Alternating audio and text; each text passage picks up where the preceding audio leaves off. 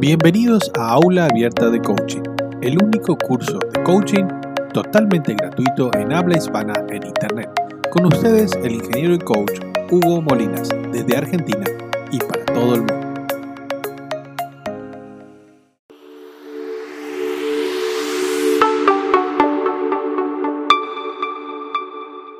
Así que la intención es compartir un poquito este tiempo, ¿sí? Este tiempo entre todos y compartir algunos conceptos, así que de, que tengan que ver con autoayuda, con motivación, con eh, coaching, con desarrollo personal, ¿sí? y vamos desarrollando un programa. Esa era la idea de Aula Abierta de Coaching, desarrollar un programa de coaching tal es así que si seguís Aula Abierta de Coaching todos los lunes a las 19 horas, ¿sí? Y tenés paciencia porque tenés que recorrer un camino de cuatro años mínimo donde vamos a desarrollar todos los contenidos de la diplomatura de coaching positivo del Centro Inward, pero en forma gratuita. Así que una hora por, una horita por semana vamos deteniéndonos en un temita y vamos desarrollando. Por eso este es el único curso de coaching gratuito de Internet en habla hispana, donde podemos aprender coaching y el desarrollar pasito pasito, suave, suavecito, como dice Fonsi,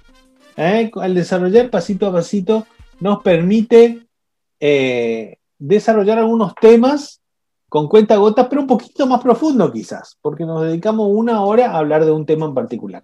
Y lo que veníamos trabajando en las sesiones anteriores de aula abierta de coaching era dentro de todo el proceso de coaching, ¿sí?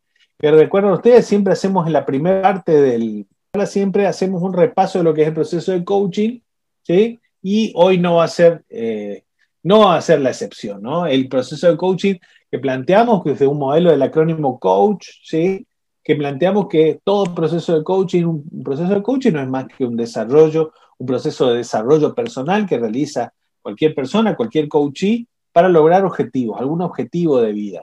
Y ese proceso se realiza con cierto método, o sea, eh, hay, hay un método en el coaching, ¿sí? Hay, hay muchos modelos de coaching, pero nosotros planteamos un modelo muy simplificado, muy sencillo, muy fácil de utilizar desde la carrera del Centro de Inward de Coaching Información, de la diplomatura de Coaching Positivo, y planteamos el modelo coach, este modelo acá que plantea que en un proceso de coaching hay una primera etapa de cuestionamiento, de inquietud, de deseo de cambio, de deseo de superación, y ahí hay una etapa de exploración Luego de esa etapa de exploración, tenemos que pasar a la acción, a definir objetivos de acción. Y eso es lo que caracteriza el coaching y lo diferencia de no ser un eterno este, navegar ahí por la psiquis sin definir nada. No, no, el coaching es acción y para definir y para pasar a la acción, el coaching define objetivos. Y luego que define objetivos, áreas eh, y dimensiones a trabajar, eh, pasa al estado de la hora, decir, bueno, ahora ya definimos los objetivos, pero ahora con qué cuento, ahora con qué cuento. Bien, entonces en la etapa de la hora, de la A del, del acrónimo coach, en la etapa de la hora evaluamos nuestro estado de recursos actuales, con qué recursos contamos para poder lograr esos objetivos que nos propusimos. Y luego de esa hermosa etapa hay una etapa de exploración, de autodescubrimiento, ahí muy interesante, pasamos a la etapa de la acción. Pero no una acción ya de meterle mano a la masa, no, sino que primero pensar, diseñar, imaginar estrategias de acción y distinguir cuáles son las viables, cuáles son las menos viables, ¿sí? Y a partir de ahí abrir a la mente para los caminos de las cosas que sí podría hacer, lo que sí puedo hacer, una de las preguntas más poderosas del coaching, ¿qué es lo que sí puedo hacer. Y luego de definir una estrategia, un plan de acción, pasamos directamente a lo que yo siempre digo, la más parte más difícil que es concretar, concretar esas acciones y poner manos a la obra y cumplir aquello que me propuso. Y es todo un desafío cumplir lo que uno se propuso. Pero bueno, ahí está el coach acompañando al coachee en ese proceso de cumplir todo aquello que se propuso. Y finalmente ir marcando los hitos te fue bien, te fue mal con cada vez que intentaste, con cada acción que, llevaste a cabo, lo lograste, no lo lograste, hiciste lo que te propusiste, no lo hiciste, qué te pasó, cuáles fueron las cosas que te impidieron actuar, actuaste, te fue bueno el resultado, fue mediocre, fue malo, bueno, evaluar todo eso, por eso el proceso de coaching hace un, un recuestionamiento a ver si estamos yendo por el camino correcto hasta que al fin llegamos y cumplimos el objetivo, el objetivo que estaba planteado, que eso es al fin y al cabo lo que buscamos, ¿no? Cumplir y llegar a ese objetivo eh, buscado desde el principio del proceso de coaching. Bien, entonces, eh, luego de esto, hoy vamos a hablar, eh, estuvimos viendo que en esta etapa anterior, ¿no? En esta etapa de, en esta etapa, y estábamos ya hablando en el ahora, y en el ahora, donde evaluamos nuestro, nuestro estado actual, tomamos contacto finalmente con nuestras mentalidades. Y por eso dijimos que eh, la parte de mentalidades íbamos a hacer una, eh, una, una, exploración más profunda sobre cuáles son los tipos de mentalidades que nos jugaban a favor ¿eh? y que va a ser bueno que descubramos de qué forma pensamos. Ahí en la etapa de la hora, ¿no? una vez que definimos nuestros objetivos y también antes, ¿sí? también en la etapa de cuestionamiento empezamos a encontrarnos con nuestra forma de pensar, nuestros paradigmas y, ciertas mentalidades que algunas nos juegan a favor y otras nos juegan en contra. Y eso, por eso vamos a dedicarle varias sesiones al aula abierta de coaching para analizar nuestras mentalidades. Y la mentalidad pasada que analizábamos era nuestra primera mentalidad, mentalidad fija o mentalidad de crecimiento. Recuerdan la semana pasada, si no, vayan a YouTube o vayan a la página, a cualquiera de nuestras páginas web. La semana pasada van a encontrar el vídeo de mentalidad fija y mentalidad de crecimiento, ¿sí? Aquellas personas que tienen mentalidad fija son aquellas personas que pensamos que las cosas son así y no se pueden cambiar. ¿eh? Y en cambio, el que tiene mentalidad de crecimiento dice, las cosas son así, pero todo se puede cambiar, todo se puede trabajar. ¿eh? Entonces, mientras que eh, la, persona de mentalidad fija dice, y soy feo, ¿eh? como yo digo, y soy feo. Pero la persona que tiene mentalidad de crecimiento dice, y soy feo por ahora, pero después me pongo lindo, me baño, me afeito, eh, me pongo una colita en el cabello y ya no soy tan feo, ya no soy tan feo, ya estoy un poquito mejor. Entonces estamos diciendo que tenemos mentalidad fija o mentalidad de crecimiento. Si no, no voy a empezar ese negocio eh, porque me fue mal la vez anterior. Bueno, esa es una mentalidad fija, eh, porque pienso, no pienso que me puede ir bien en una segunda ocasión. La persona de mentalidad fija también es la persona que juzga a los demás como buenos o malos. Eh, eh claro, la persona que no quiere que hablen mal de uno. Y, esa, el concepto de mentalidad fija y mentalidad de crecimiento fue analizado muchísimo por Carol Dweck, una científica psicóloga que escribió un libro muy interesante hace en 2012 que se llama El Mentalidad, Mindset se llama, ¿eh? El secreto de la psicología del éxito. Y libro que por supuesto se los recomiendo a todos. Y hoy vamos a hablar de otra mentalidad, otra mentalidad que dije, hay una segunda forma de mentalidad que está vigente.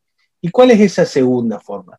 Lo que a mí me gusta llamar, bueno, la verdad que no sé cómo llamarlo, pero dije yo, vamos a llamarle mentalidad binaria o mentalidad entre mentalidad binaria y mentalidad analógica o entre mentalidad digital y mentalidad analógica, haciendo un poco una analogía con la tecnología. Existe una tecnología digital y una tecnología analógica. Y ustedes saben, ustedes saben, yo soy ingeniero, ya tengo recalcinado el cerebro de tantos años de ciencia, de técnica, de ingeniería, y para mí yo lo veo un poco muy asociado con la, mentalidad digital y la mentalidad analógica.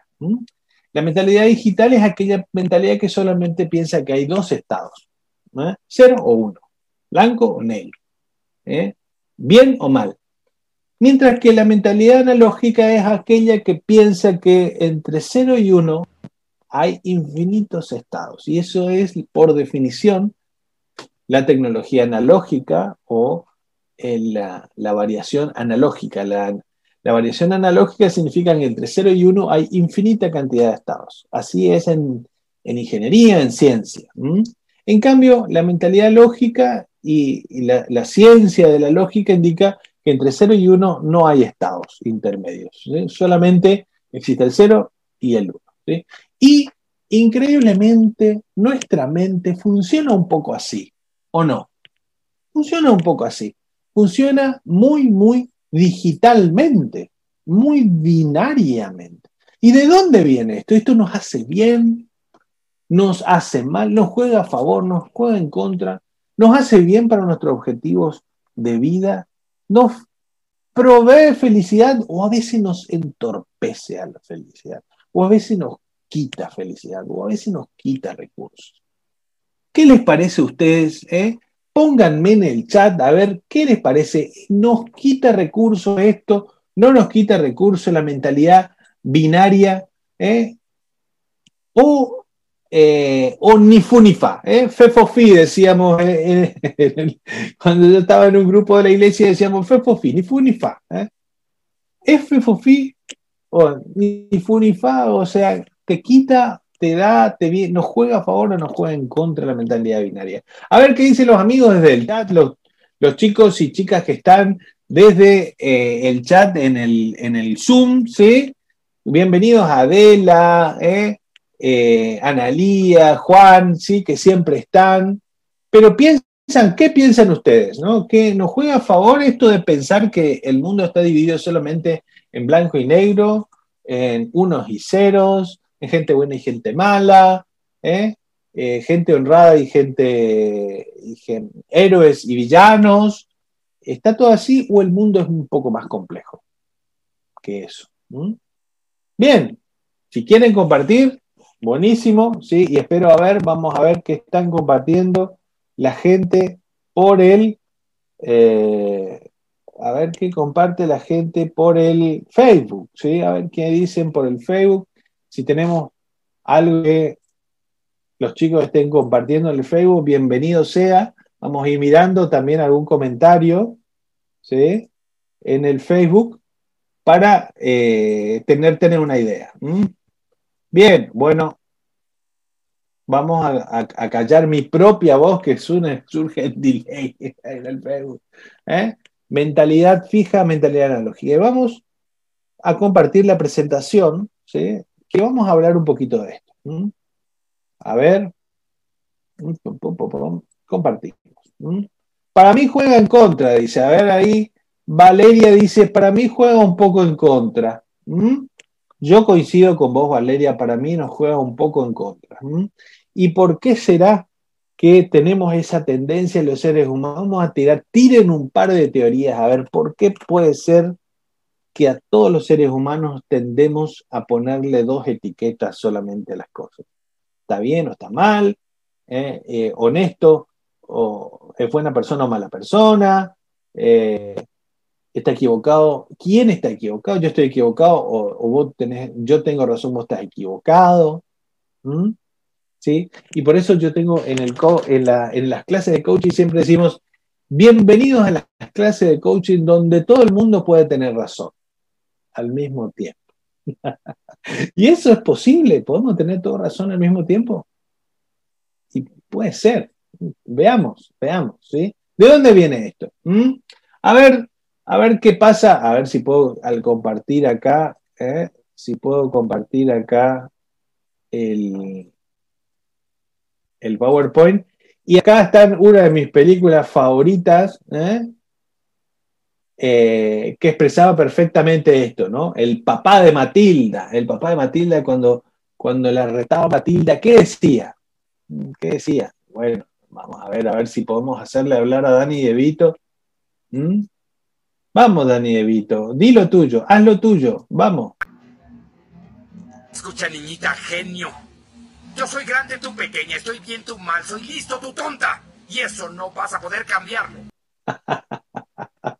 Ahí bien lo dijo Dani DeVito, ¿sí? Yo soy listo, tú tonta, yo soy grande, tú eres pequeña, yo estoy bien, tú estás mal. ¿Sí? Esa es la mentalidad log de binaria, ¿sí? Yo estoy bien, tú estás mal, yo soy grande, vos sos chica. ¿eh? Yo tengo razón, vos estás equivocado. Y simple. Aparentemente, ¿eh? aparentemente, porque nos enseñaba Matilda, sus padres no tenían muchas luces, digamos, no tenían muchas luces. Y bueno, algo tiene que ver con esto. ¿Por qué? Porque nuestro cerebro, yo creo que tiene algo que ver. Nuestro cerebro, que es un gran ahorrador de energía, me parece que por ahí nos está jugando en contra.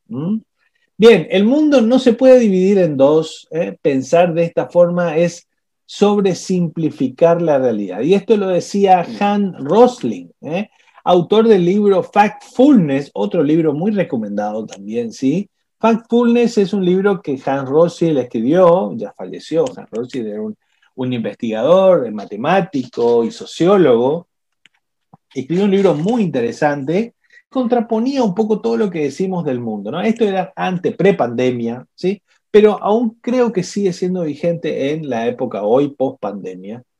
Eh, y que creía Hans Rosling a través de este libro, mostraba a través de datos que la, la vida y la evolución de la humanidad en realidad no estábamos tan mal como todo el mundo o todos los medios de comunicación parecieran que están empecinados en hacerlos creer.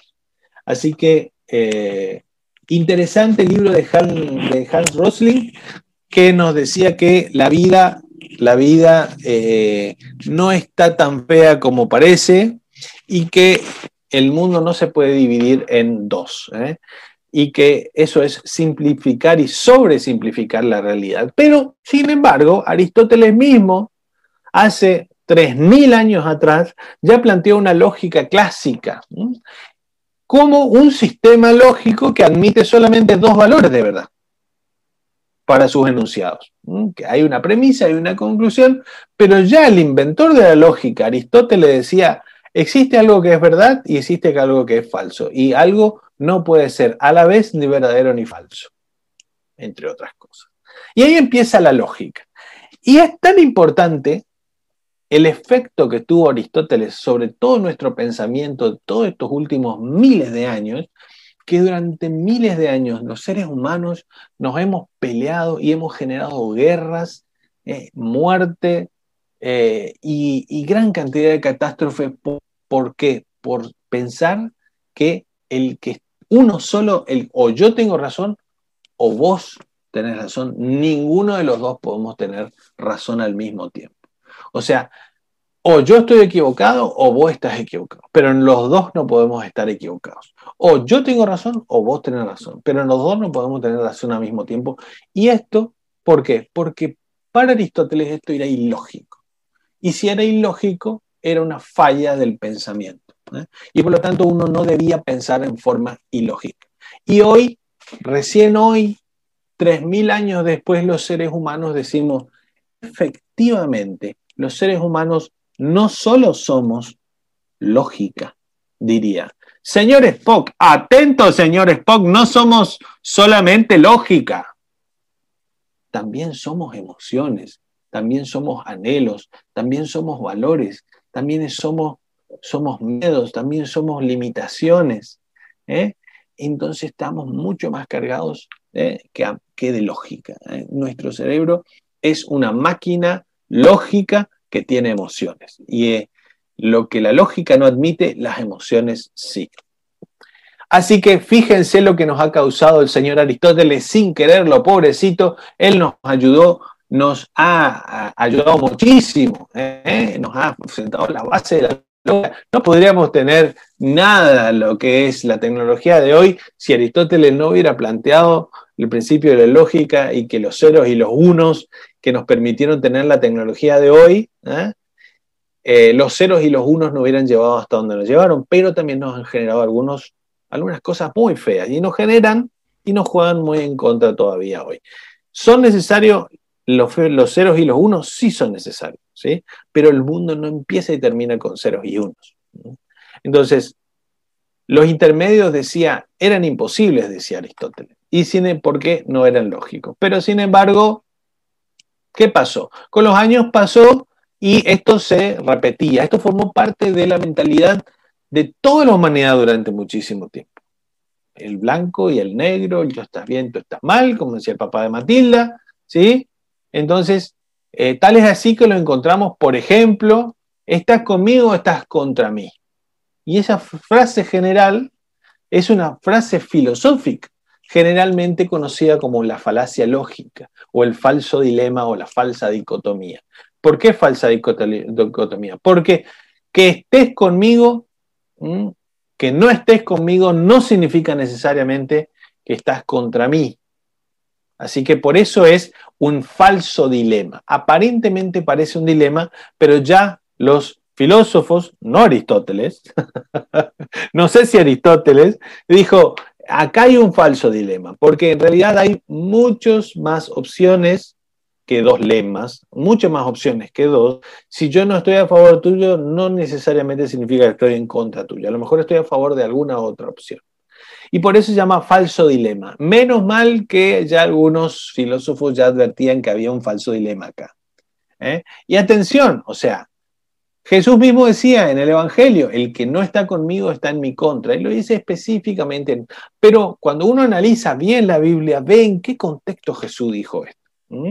En contexto de que él estaba comparando su doctrina y su comportamiento con el comportamiento de los maestros de la ley, que eran en esa época muy corruptos y él quería marcar diferencia. ¿no? Por eso él habla de una forma tan tajante, porque en otra parte habla con, hace otra aseveración diferente. ¿sí? El que no está contra nosotros está con nosotros, a pesar de que no esté con nosotros. Entonces fíjense cómo, eh, como dice Ned Flanders, esas partes de la Biblia que niegan a las que contradicen a las otras partes de la Biblia no son en realidad una contradicción, sino que están diciendo cada cosa en un contexto diferente. ¿eh? Pero, sin embargo, esto está en toda la historia. Lenin decía, cada hombre debe elegir entre nuestro lado y el otro lado. ¿Sí? En 1920. George Bush decía, o estás con nosotros, eh, ¿qué decía George Bush durante la guerra en Irak? O estás con los terroristas. ¿Qué decía Darth Vader? ¿Eh? Si no estás conmigo, eres mi enemigo. Le decía a Obi-Wan.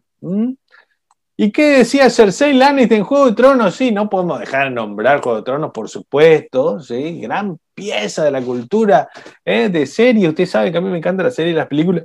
No puedo dejar de nombrar. ¿Qué decía? El que no es de los nuestros es un enemigo. Y esto es parte de la mentalidad, de una mentalidad muy simple o muy simplista que ha tenido terribles consecuencias en la historia de la humanidad. ¿sí? Terribles consecuencias. ¿Hay infinitos estados entre 0 y 1? Y sí, la lógica y la analogía nos dice que sí, la tecnología nos dice que sí. ¿Cuándo empezamos a darnos cuenta de esto? ¿Qué pasa? Ya Nietzsche sospechaba, ¿no? Nietzsche, que era un científico, eh, perdón, un filósofo, sospechaba, decía, mira, no poder pensar una cosa y su contraria al mismo tiempo, cosa que decía Aristóteles, no es consecuencia de una imposibilidad lógica, sino de una incapacidad personal. Ciertamente Nietzsche estaba muy cerca. ¿Saben por qué? A mí me sorprendió cuando estudié en la facultad. Llegamos a tercer año de la universidad ¿eh? y estudio ingeniería en tercer año en mi carrera. Eh, yo estudiaba ingeniería electromecánica, año, estamos diciendo año 96 por ahí, y llegamos a tercer año y empezamos a estudiar óptica, empezamos a estudiar física cuántica y empezamos a estudiar eh, electromagnetismo y realmente esa parte de la física se abre de una manera tan fantástica, tan, tan, asombrosa, ¿sí? Y llegar a empezar a estudiar mecánica cuántica y decir, un electrón pasa por dos orificios al mismo tiempo, ¿sí? A, sea, a pesar de que es onda también es materia, no solamente es onda, sino también es onda y materia al mismo tiempo. Y esto, como decía Nietzsche, hasta ese momento, hasta, hasta Einstein, Einstein fue el primero que pudo decir, el tiempo transcurre más lentamente para un objeto que viaja cerca de la velocidad de la luz. Y hasta ese momento nadie podía llegar a imaginarse eso. Había ciertamente, como dice Nietzsche, una imposibilidad lógica, una incapacidad del ser humano de pensar de que el tiempo transcurría a diferentes velocidades según la velocidad a la que estuviera el observador, pero sin embargo se le ocurrió a, Einstein y a partir de ahí las personas que iban entendiendo el concepto se le hacía cada vez más eh, accesible y eh, entendible, aunque sorprendente, aunque contradijera toda lógica. Así que Fíjense que ya recién tuvimos que esperar hasta principios del siglo XX para entender que algunas cosas ilógicas sucedían en la naturaleza. Algunas cosas ilógicas sucedían en la naturaleza, que habían cosas ilógicas que pueden suceder, que un cuerpo puede estar en dos lugares diferentes al mismo tiempo.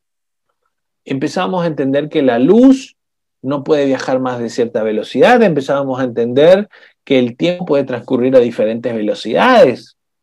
¿Sí? Empezábamos a entender que los cuerpos de gran masa traen y curvan la luz, o que puede tener tanta masa un cuerpo que ni siquiera deje salir la luz, como en caso de un agujero negro. Así que recién la ciencia a través de la mecánica cuántica nos abrió la cabeza a decir, che, hay cosas ilógicas que ocurren, ¿eh? Y eso creo que fue una gran ayuda para la humanidad porque nos ayudó a entender de que hay cosas ilógicas que ocurren. ¿Y eso cómo lo aplicamos al coaching? ¿Mm? Es muy sencillo. ¿eh? Niels Bohr decía, lo contrario de una verdad, ¿Mm? lo contrario no es la verdad, no siempre debe ser una mentira, sino por el contrario puede ser otra forma profunda de verdad. Fíjense, Niels Bohr, físico danés, premio Nobel de Física en 1922, contemporáneo eh, de Albert Einstein. Eh, Niels Bohr desarrolló la teoría de las capas, de las capas atómicas del, átomo y la teoría de, mecánica del, funcionamiento del átomo.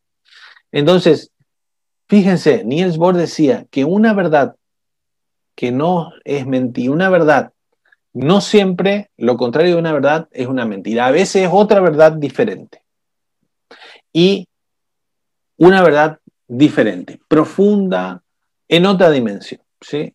Así que fíjense cómo nos ha aportado esto y qué, cómo se relaciona con el coaching. Y bueno, desde los años 60 surge el concepto de la distorsión cognitiva en las terapias cognitivos conductuales en psicología. La psicología fue evolucionando y recién en los años 60 ¿eh? a través de, trabajos de los este, investigadores que, generaron la terapia cognitivos conductuales, encuentran y empiezan a ponerle forma a, estas, a estos errores en la forma de pensar. ¿sí? ¿Y a qué nombre le pusieron? Y le pusieron un nombre, ¿no? Eh, de distorsión cognitiva. Distorsión cognitiva. ¿Qué es una distorsión cognitiva? Es una forma de, error en el procesamiento de la información. Así que lo que hasta principios de siglo era pensar correctamente, resulta que en los 60 pensar correctamente era entender que hay cosas ilógicas que pueden suceder en la naturaleza, por ejemplo, y hay ser, el ser humano puede hacer cosas ilógicas y no por eso ser loco, ¿eh? o estar mal, o estar fallado. pero puede estar teniendo algún trastorno o puede estar teniendo simplemente su mente funcionar de una manera diferente. Ahora, cuando la mente funciona de cierta manera diferente, puede causarle problemas a la persona. Y ahí iba lo que decía Valeria eh, acá en el chat, ¿sí? Nos puede jugar en contra. Esto nos puede jugar en contra. Esta distorsión cognitiva, como lo dicen los psicólogos conductuales, nos puede jugar en contra, ¿sí? Pero aquí también lo importante que vemos hoy, ¿no? Esta mentalidad, esta distorsión cognitiva es muy buena detectarla. Entonces estemos atentos si pensamos así. Y esa sería la gran propuesta del día de hoy. Estemos atentos, queridos amigos, estén atentos ustedes si se dan cuenta que están hablando en forma absolutista de negros y blancos, de yo tener razón y vos estás equivocado, ¿sí? Eh, eh, esto es blanco, es negro, ¿sí? es, buena persona o mala persona, ¿sí? O después vamos a ir viendo otras mentalidades que también son distorsiones cognitivas, como la generalización, ¿eh? como, la, como la proyección, ¿sí? Vamos a ir viéndola en las siguientes sesiones de aula abierta de coaching. Hoy nos vamos a dedicar a esto nada más, solamente a la distorsión cognitiva que tiene que ver con el concepto de de, negro-blanco, de unos y ceros y de que el mundo está dividido en solamente dos partes. Se llama pensamiento polarizado ¿eh? o dicotómico. Atención, este es el nombre técnico, si quieren anotar por ahí en sus cuadernos, los psicólogos conductuales llaman pensamiento polarizado. Así que yo para mí, yo lo llamé mentalidad binario, mentalidad analógica, pero los psicólogos conductuales llaman pensamiento polarizado. ¿eh? Personas que piensan en términos absolutistas o absolutos, sin tener en cuenta que hay grados intermedios en la realidad de las cosas. Y esto se evidencia muchísimo a través del uso de términos, como yo siempre fui honesto, yo nunca hice eso, ¿sí?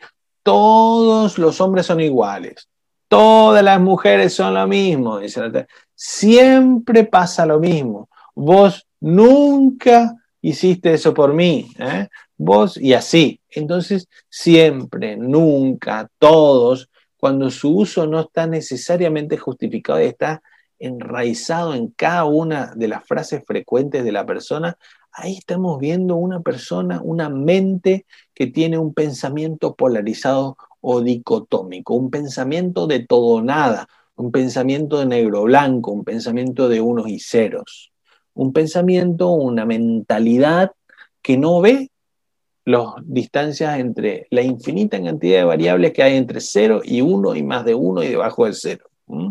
Así que muy, muy importante entender esto que recién los psicólogos conductuales nos advirtieron ya de los años 60, 70 para acá, ¿no?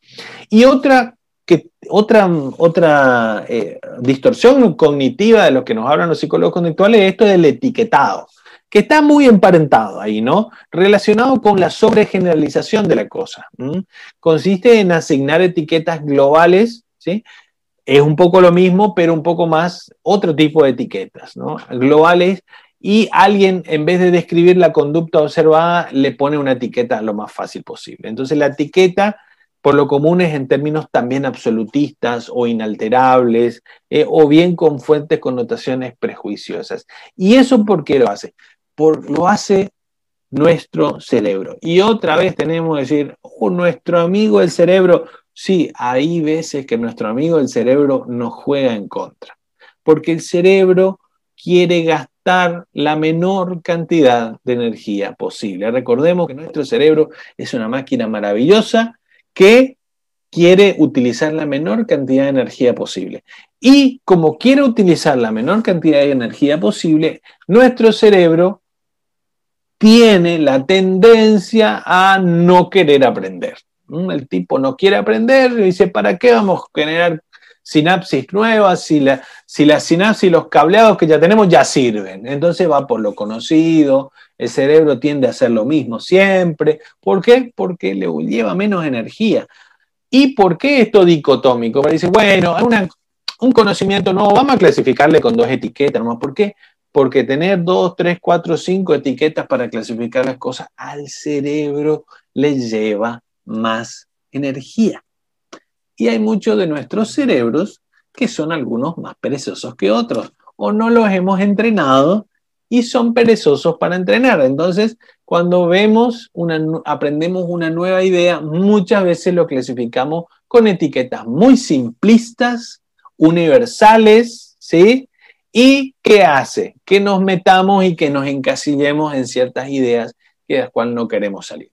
Lo peor en todo encima de esto del cerebro, fíjense nuestro cerebro, si pudiésemos le daríamos una zurra. ¿Eh? Este cerebro, ay cerebro, ya no aprendes más. ¿Qué hace? Encima, una vez que el cerebro aprende una idea, no la quiere soltar. ¿Eh? El hijo no la quiere soltar y dice, no, yo ya aprendí que eh, todos los que vienen de Paraguay son así y ya no quiere cambiar la idea. Las, investigaciones demuestran que una persona que aclaró o asumió una postura en el 70% de las, de, las veces no va a querer cambiar la postura. Por eso eh, las investigaciones demuestran que una persona que, tiene, que tuvo su primera impresión respecto a otra persona en el 70-80% de las veces no quiere cambiar su opinión de la, de la, otra persona a la que conoció. ¿Por qué? Porque la primera impresión es lo que cuenta. ¿Por qué? Porque el cerebro no quiere aprender nada nuevo porque se resiste, se agarra eh, a esas etiquetas que ya creó, a esas sinapsis que ya creó y se resiste. Así que ustedes hoy que están acá en el aula abierta de coaching y que están estudiando coaching, a partir de este momento queda suspendido el área de protección al menor, como dice, no, a partir de este momento ustedes saben que su cerebro les juega así.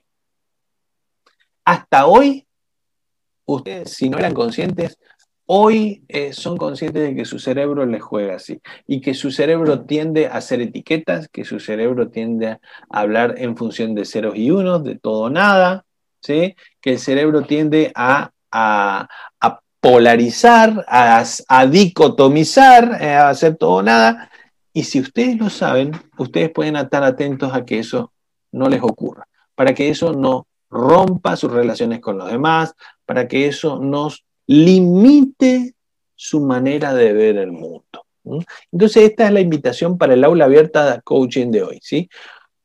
Etiquetamos al mundo demasiado solamente chicos y chicas, amigos y amigas con dos opciones. ¿sí?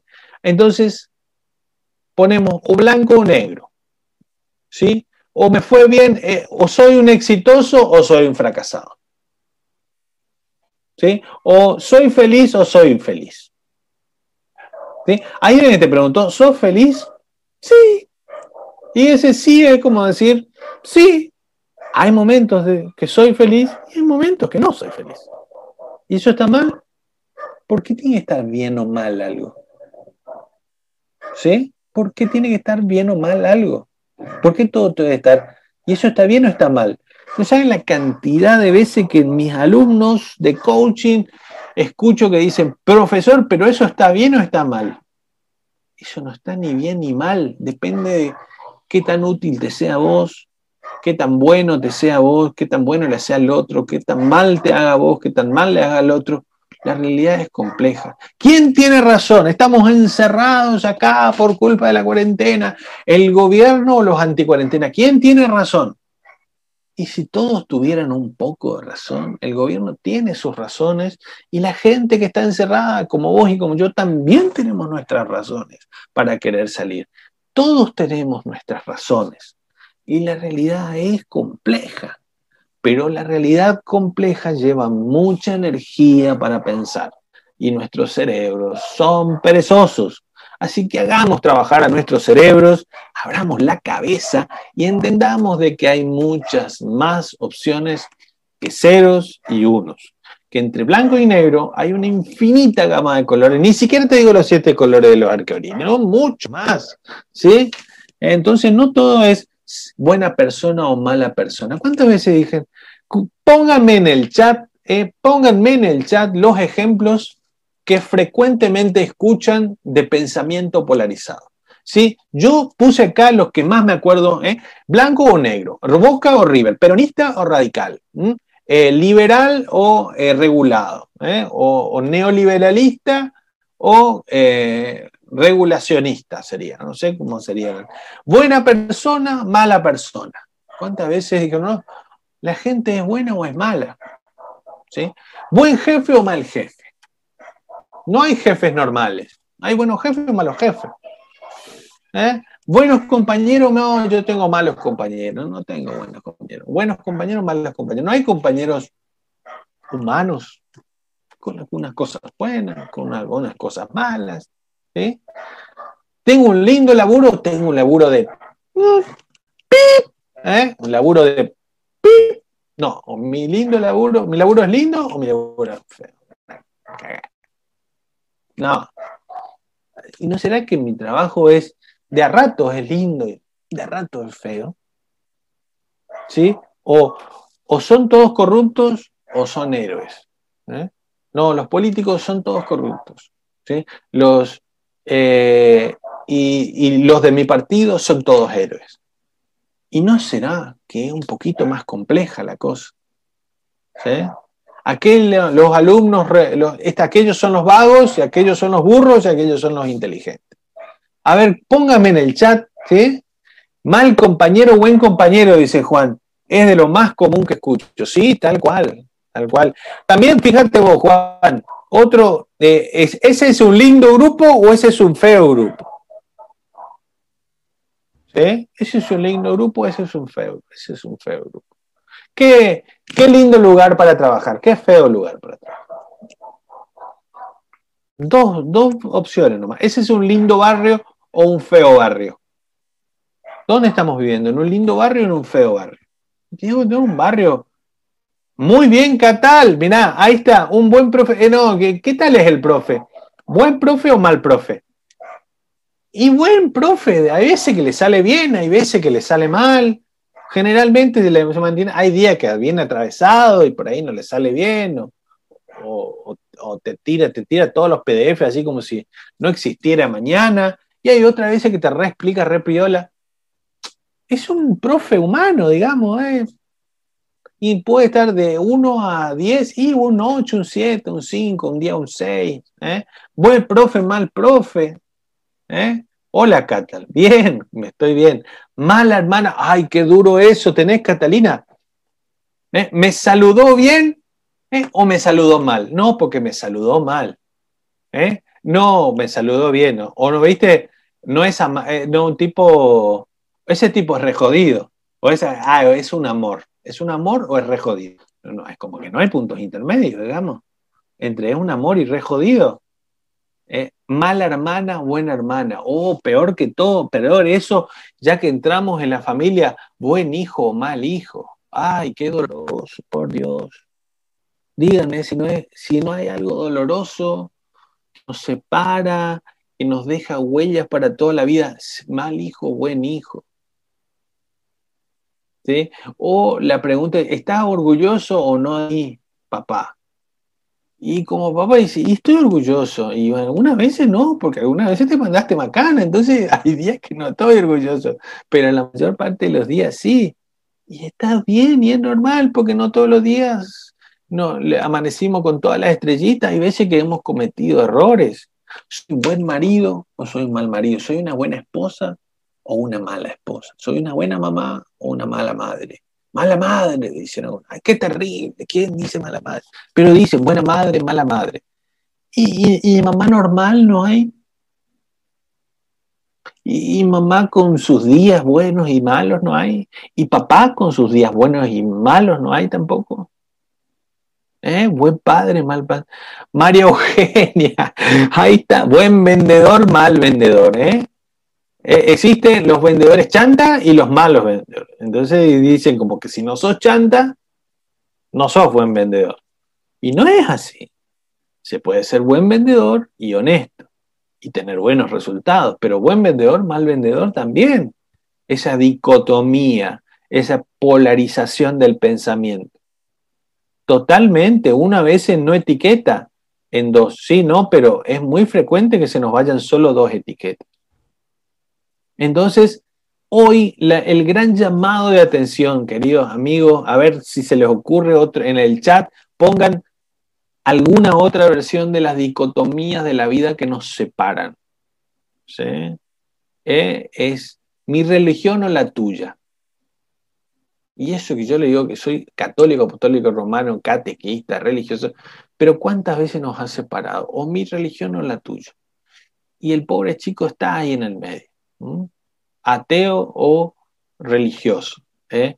o inteligente, o eh, eh, otra esta, ¿no? Este, o una persona científica o creyente. Científica o creyente. No, les comunico que hay muchísimos, millones de creyentes que son científicos. Y también millones de creyentes que son ateos, diagnósticos. No hay o ahí. Puede ser uno y otro tu partido político es mío, por eso es lo más, lo más frecuente, o hombre o mujer, también, también. El tema, eh, eh, eh, todas las, variables que hay en, hoy que se habla tanto de la identidad de género, también genera esto. o estás conmigo o estás contra mí, hoy la libertad política, y fíjense a, a qué punto hemos llegado que o es tu opinión o la mía. Y sin embargo, hemos basado la libertad de prensa en el concepto de que todos tenemos, podemos decir hasta la voluntad más grande con, con respeto, pero la podemos decir. Y hoy en día, si decís ciertas cosas, te banean de las redes sociales. O te atacan o te condenan porque no decís algo políticamente correcto. Fíjense qué ironía. De Boca o River, sí, tal cual, en el fútbol. ¿Sí? Así que la invitación hoy, amigos, ¿sí? pensemos y estemos atentos a dónde se nota que tenemos un pensamiento polarizado. ¿Dónde se nota que tenemos un pensamiento binario, una mentalidad binaria, limitante de la realidad, limitante de nuestras relaciones, limitante de nuestra felicidad? ¿Dónde notamos? En nuestro lenguaje, en nuestro lenguaje. Cuando estamos pensando o cuando estamos hablando en estos términos de blanco-negro, buen compañero, mal compañero, buen profe, mal profe, buen hijo, mal hijo, buena esposa, mala esposa, buen esposo, mal esposo. La realidad es mucho más compleja que, bueno, o tenés razón, o yo tengo razón, o vos tenés razón. Y si los dos tenemos razón, por eso a mí me encanta decir en la clase de coaching, bienvenidos a la clase de coaching donde todo el mundo tiene razón, lo cual es ilógico. Es ilógico. Y a mucha honra es ilógico. Es ilógico seamos un poquito más ilógicos creemos un poquito más de puente con los demás. Seamos un poquito más ilógicos. Esa es la invitación. ¿eh? Esto llega a entrenarse, dice Catalina. Sí, Catalina. Eh, la terapia cognitiva conductual eh, específicamente trabaja sobre esto, la detección en nuestro lenguaje y en nuestra forma de pensamiento de estas dicotomías y de estas distorsiones cognitivas y detectarlas y meterles el software, eh, corregirla a través de, de qué? Del, cambio de mentalidad, del cambio de idea. Hoy, a partir de hoy que hemos hablado de esto, ¿sí?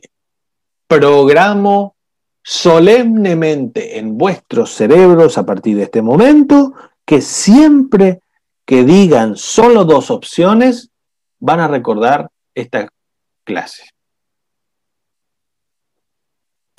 Sí, ¿eh? acabo de hacer una hipnosis ahí, todos los que están ahí escuchando, ya sea en YouTube dentro de 10 años o ustedes que están ahí en la clase, acabo de programar sus, sus cerebros con PNL y a partir de hoy siempre se van a dar cuenta, Catalina, ¿eh?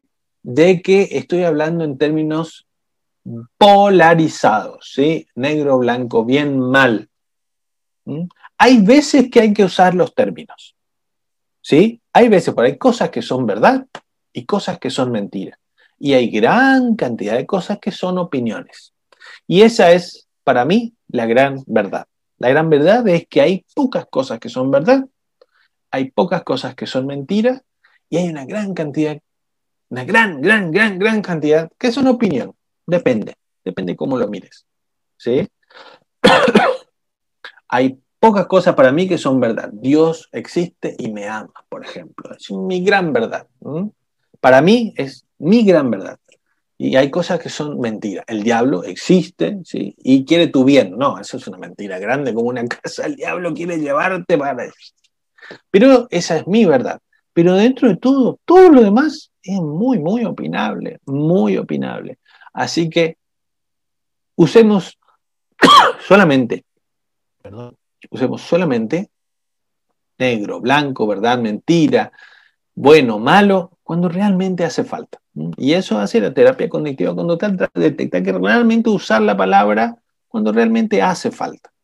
Y no por de mal, mala costumbre de la mente, del cerebro, que quiere gastar pocos miliwatts y no etiquetar con simplemente dos etiquetas porque es más fácil y lleva menos energía. No, Atenti, señor cerebro, a partir de hoy le hemos descubierto que usted no jugaba esta triquiñuela, así que aquí lo tenemos. Lo vamos a estar atentos, señor cerebro, a su comportamiento ahora que le pegamos, ¿eh? lo detectamos. Bien, aprobado, desaprobado. Ay, en la carrera del docente, bueno, probado, desaprobado. Hoy no saben qué hacer los docentes con los chicos, los desaprobamos, los aprobamos a todos. Y hay que hacer de todo. Algunos hay que aprobarlos, algunos hay que desaprobarlos y hay otros que tienen que intentar aprobar. El mundo hay que... Por eso la propuesta que yo les planteo, la solución es simple. ¿Qué tal si pensamos en una tercera opción? ¿Sí? es mucho analizar la realidad tan compleja, porque entre estados y unos y ceros, el pensamiento analógico, el pensamiento binario y digital, recuerden, ¿eh? solamente unos y ceros. Unos y ceros. Y no hay nada en el medio. Y obviamente nuestro cerebro trata de digitalizar todo, de usar la menor cantidad de energía. Pero La realidad es analógica, hay infinitos estados entre 1 y 0. Hay, acá en el medio hay un millón, infinita cantidad de estados, pero no tenemos capacidad de procesar todos estos estados que hay entre este 1 y este 0. ¿Qué tal si por lo menos creamos un tercer estado? Aquí, un medio. ¿eh? Creemos el pensamiento trinitario, ternario, llámelo como quiera. ¿eh? Pensemos, como decía Stephen Covey, pensemos en una tercera opción. ¿Sí? Entonces, yo tengo razón o vos tenés razón. ¿Y qué tal? Pensemos en una tercera opción. ¿Qué tal si los dos tenemos razón? O quizás ninguno de los dos tenemos razón. Pero pensemos solo una tercera opción. ¿Sí? Si es un buen jefe o mal jefe. Pensemos en una tercera opción. Quizás es un jefe más o menos. Pensemos en buen negocio o mal negocio. Pensemos en una tercera opción. ¿Podría ser un buen negocio si tomamos ciertos recaudos? Y esto va a ser muy útil para negociación. En negociación siempre hablamos de agrandar la torta. Decimos, ¿quién gana? Eh? O ganas vos, o pierdo yo, o gano yo y perdés vos. ¿No? ¿Y qué tal si ampliamos el tamaño de la torta y buscamos una manera en que ganes vos y gane yo? Que los dos ganemos. Pensemos, pensemos juntos terceras opciones ya que nuestro cerebro tiene una capacidad limitada y puede procesar tanto la realidad analógica, pensemos en la tercera opción, la opción ternaria, la opción, la tercera opción. En vez de pensar un finito punto, por lo menos una más, que no sea todo ceros y unos, negro y blanco, por lo menos consideremos que entre negro y blanco existe el gris, por lo menos, por lo menos el gris, amigos, por lo menos el gris. ¿Sí? por lo menos el paso del tiempo, ¿sí? Eh, soy este, mal novio o buen novio. Y hoy sí. Y mañana veremos. Pongamos el tiempo en el medio, tercera opción. Si le agregamos una dimensión más a nuestro pensamiento y a nuestro lenguaje, ¿cuántos canales, puentes podemos abrir? ¿Cuántas puertas podemos abrir? ¿Cuántas relaciones podemos reconstruir? ¿Cuántos negocios podemos hacer? Ese es el camino del coaching. ¿Sí? Sí, Catalina, ni un problema. Bueno, hasta aquí llegamos hoy. ¿Qué les pareció la clase de coaching abierto? ¿Sí? Coaching eh, aula abierta de hoy. ¿Sí? ¿Qué les pareció aula abierta de hoy? ¿Deja alguno, algo, algo para pensar? ¿Sí? ¿O no? ¿Eh? ¿Deja algo para pensar aula abierta de coaching o no? Podría ser que sirva de esto que vimos hoy o no. Puede ser que sí, póngame en el chat, eh, póngame en los comentarios, ¿sí? si les parece bien, si les parece, dijo Hugo, estuvo delirando una hora, no sé lo que dijo, de qué sé yo, de, habló desde Nietzsche hasta Einstein, ¿sí? les invito a que se sumen al aula abierta de coaching, al grupo WhatsApp, sí, ahí les pongo el link para que todos se suscriban y en el Facebook también les pongo para que se sumen a través del grupo WhatsApp. ¿Eh? Recuerden que eh, todos los, los, lunes a las 19 horas estamos transmitiendo esta aula abierta de coaching para aprender, ¿sí? Vamos a sorprendernos, ¿sí? Analizar el entorno. Vamos a ver, Juan, Juan, que es todo un investigador de la realidad ahí, a ver, Juan, terrible, Juan va a agarrar un escarpelo ahí, va a analizar la realidad, a ver qué tanto es ¿eh? analizar la realidad, ¿sí? ¿Sirve o no sirve? ¿Les puede ayudar o no? Ahora el aula es el gym de nuestro cerebro perezoso, tal cual. Bueno, esa es la idea de aula abierta, ¿no? Que sea, sí, pero hagámosle trabajar también nuestro cerebro. Estudiemos coaching, ¿eh? estudien coaching, lean algún buen libro de autoayuda. Hoy ya les recomendé dos, ¿no? Factfulness, ¿sí? Les recomendé también Mindset, ¿sí? Que nos ayuda a esto, a abrir la mente, a conectarnos, ¿sí? Con los demás. Y están los clásicos, como eh, Los siete hábitos de la gente altamente efectiva, que siempre se lo recomiendo a todo el mundo, es un libro abridor de mente. Nuestras zonas erróneas, de One Dyer, también un libro bisagra, abridor de mente, ¿sí? Bien, bien, bien, bien. Eh, sí, ahí lo tenemos ya hackeado del señor cerebro, ¿sí? Buenísimo. Bueno, hasta aquí llegamos hoy. Sí, ya estamos a las 8 y 5 y hay que terminar. Sí, ya estamos una hora de aula abierta de coaching. Muchísimas gracias a todos por su paciencia, por estar. Nos llevamos un tema más para conversar en familia ¿eh? y charlarlo o para simplemente ver a ver cómo podemos crear puentes pensando en una tercera opción y en no caer en la trampa de nuestro cerebro binario, ¿eh? dicotómico, que solamente nos da dos opciones. La vida más grande que negro y blanco, unos y ceros. ¿Sí? Por lo menos abramos una tercera opción. Así que esa es la invitación para hoy. Muchas gracias a todos ¿eh? y están todos invitados. ¿sí? Si alguno quiere sumarse, mañana a las 20 horas tenemos curso de coaching de equipos a cargo de la licenciada Tina Nardelli y de quien les habla su seguro servidor Hugo Molinas, ingeniero especialista en coaching, ¿sí? Mañana a 20 horas, durante cuatro sesiones, un mes, vamos a hacer una formación de coaching de equipos. ¿Cómo hacer coaching con equipo y el equipo como equipo en sí, como un organismo vivo, como un sistema vivo e interconectado e interfuncional. ¿sí? Esta formación de coaching de equipos no suele estar presente en todas las formaciones de coaching, así que es recomendado para los colegas coach que no hicieron formación de coaching de equipo en su formación de coaching y también aquellos líderes de equipo, gerentes, mandos medios, supervisores que quieren entender cómo funciona su equipo y qué pueden hacer, a ver si con coaching de equipo a lo mejor los pueden ayudar o qué otra intervención pueden hacer.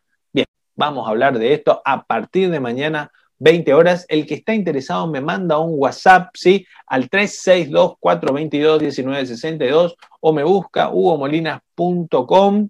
Ahí está mi correo electrónico, un directo de Instagram, Twitter, lo que sea, me va a llegar. Todo llega al smartphone y hace y entramos en contacto y les explico de qué se trata. ¿sí?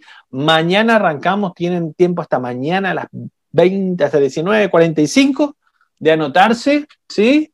y participar. ¿sí? Son cuatro clases durante un mes y después ya entramos en receso porque ya época empieza la temporada de fiestas y hay que comprar los dulces y empezar a engordar como corresponden todas las fiestas. Sí, señor. Sí, el cerebro perezoso así nos los manda.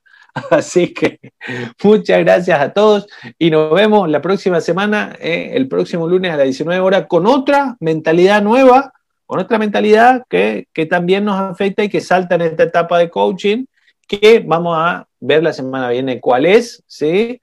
Eh, otra mentalidad nueva sobre la cual vamos a conversar. Así que muchas gracias a todos por estar. Gracias a todos los que estuvieron por el Zoom y todos los que nos acompañaron por el Facebook. ¿sí?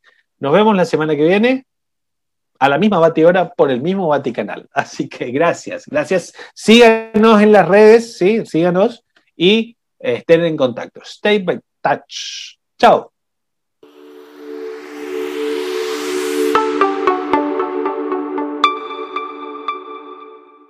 Gracias por habernos acompañado. Si te interesan cursos de coaching o habilidades blandas para ti o para tu empresa o vivir una experiencia de coaching, no dudes en contactarnos hugomolinas.com, inward.com.ar y centroinward.com.ar.